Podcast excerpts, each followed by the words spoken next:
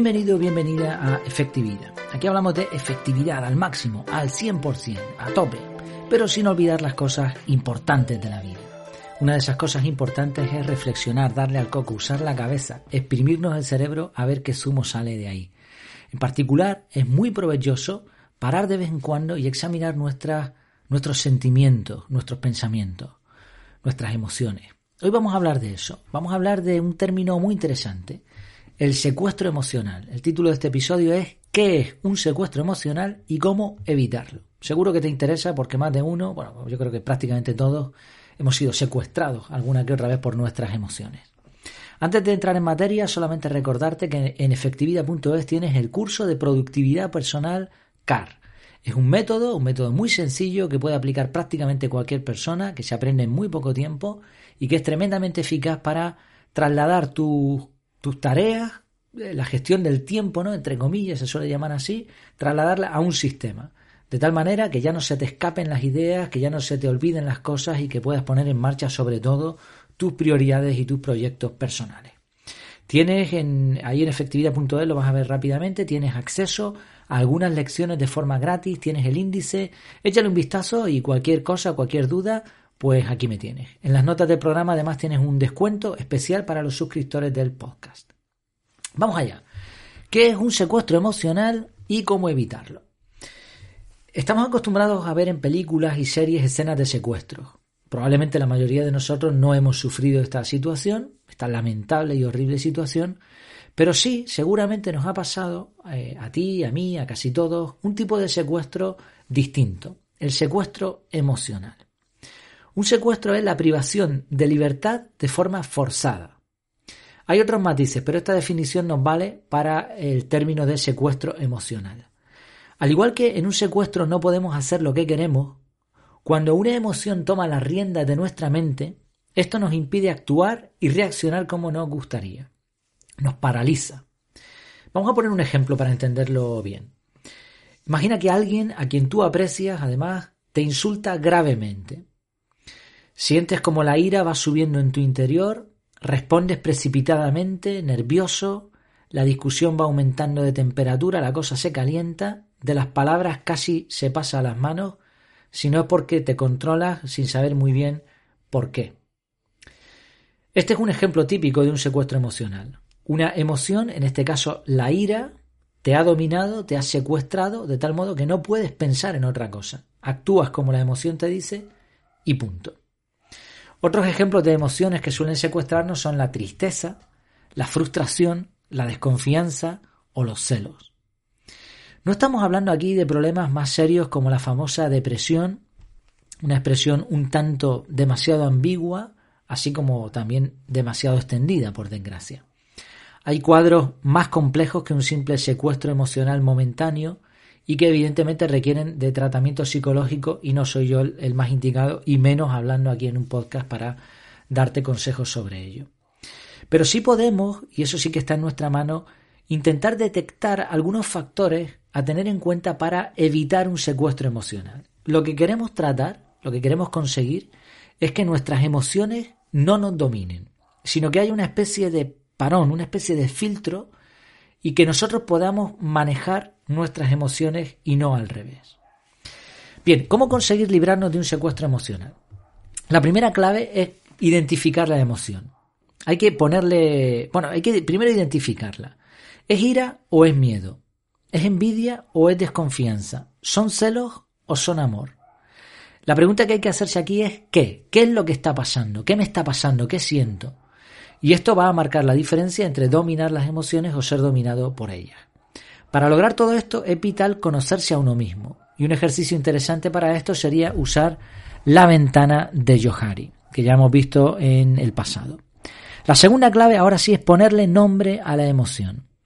Ya la hemos identificado, hemos visto el qué. Ahora queremos ir un paso más allá. La pregunta que hay que hacerse ahora es ¿por qué? Has identificado la emoción y crees que es miedo. Perfecto. Vamos a rascar un poquito más en la cuestión. Este miedo, ¿de dónde viene? ¿Por qué lo sientes? ¿Es un miedo a perder algo? ¿Qué es lo que temes perder? ¿Por qué te disgusta perder eso? A lo mejor tener miedo hemos identificado una emoción, lo que estamos sintiendo es miedo, pero se puede convertir ahora, al ponerle nombre, al ser un poquito más precisos, en que no queremos perder el cariño de la persona con la que llevamos media vida, por poner un ejemplo.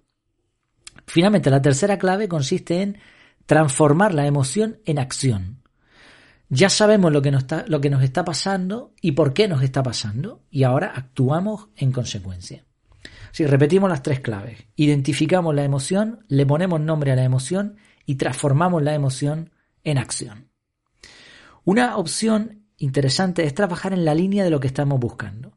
Por ejemplo, si ya sabemos que hemos discutido porque tenemos miedo a perder el respeto de otras personas o porque mm, tenemos miedo a perder el cariño de la persona con la que llevamos media vida, ¿por qué no trabajamos en ganarnos a esa persona quizá cultivando buenas relaciones o haciendo cosas por ellos? Otra opción sería escapar de la emoción, rechazarla de plano. Primero la identificamos, después descubrimos por qué nos sentimos así y una vez comprendido eso decidimos sencillamente que no queremos sentirnos así por esos motivos. Así que a levantarse del sillón y a ponerse a hacer otra cosa. Sí, repetimos un poco las ideas. Identificamos la emoción, le ponemos nombre, vemos el porqué y transformamos la emoción en acción. Y de, las dos acciones posibles, una es trabajar en línea con eso, pero siendo consecuente, decir, bueno, pues yo efectivamente esto es lo que siento y esto es por qué lo siento, por lo tanto voy a hacer esto. O la segunda opción, no me da la gana sentirme así por este motivo, por lo tanto, a partir de ahora voy a evitar este pensamiento, porque no estoy de acuerdo. Si te fijas, al final se trata de hacer lo que se ve en las películas, cuando, cuando hay un secuestrado, ¿qué suele hacer el secuestrado? Pues se, se va ganando la confianza del secuestrador poquito a poquito, Intenta comprenderle, conocer sus fortalezas, debilidades, hasta que al final le convence para que le deje libre o se amaña la situación para buscar la manera de escapar. Evidentemente, esto es muy difícil de hacer en medio de una discusión acalorada. Así que este proceso que hemos visto de identificación y transformación de emociones debería hacerse en un momento de calma. Por ejemplo, si recientemente se nos ha ido de las manos alguna discusión o nos hemos visto secuestrados por alguna emoción y no hemos podido salir ahí de ese bucle, bueno, en ese momento no habremos podido hacer mucho, pero ahora quizá pasadas unas horas o unos días podemos sentarnos y quizá escribir en algún sitio o pensar simplemente, identificar la emoción, pasarla a una acción. Lo cierto es que todos lidiamos en muchas ocasiones con nuestras propias emociones. Es como si hubiera dos cabecitas en nuestro cerebro, dos vocecitas, una que nos dice una cosa y otra que se descontrola. ¿no? A veces nos escuchamos hablándonos a nosotros mismos. Y no es fácil, las emociones son muy potentes. Siempre el proceso es el mismo, pensamiento, emoción, acción. Las emociones llevan a acciones y somos lo que somos por lo que pensamos. Así que no es fácil, ¿no? Y cuántas veces, precisamente por eso, porque es muy difícil controlarnos, nos lamentamos. Oh, si hubiera hecho esto, si hubiera hecho aquello, si en vez de esto, ¿por qué soy así? ¿Por qué?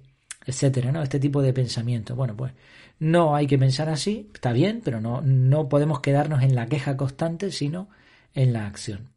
Seguramente nuestros pensamientos y sentimientos van a seguir intentando secuestrarnos, pero al menos, una vez que sabemos de qué va la historia y tenemos estos pasos claros, podremos librarnos de, de, esos secuestradores malvados y escapar sanos y salvos.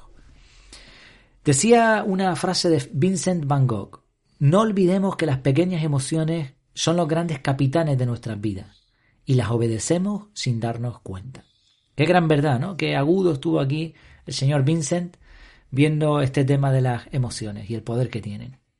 Pues espero que te haya sido interesante este tema. Un poco hoy, eh, bueno, no está directamente relacionado con la efectividad, aunque al final lo que se trata es de llevar vidas efectivas, ¿no? Espero eso, que te haya parecido interesante. Como siempre, coméntalo, di qué te parece, añade algo, rectifica si lo ves conveniente y comparte si este contenido te parece que pueda ser útil para otras personas.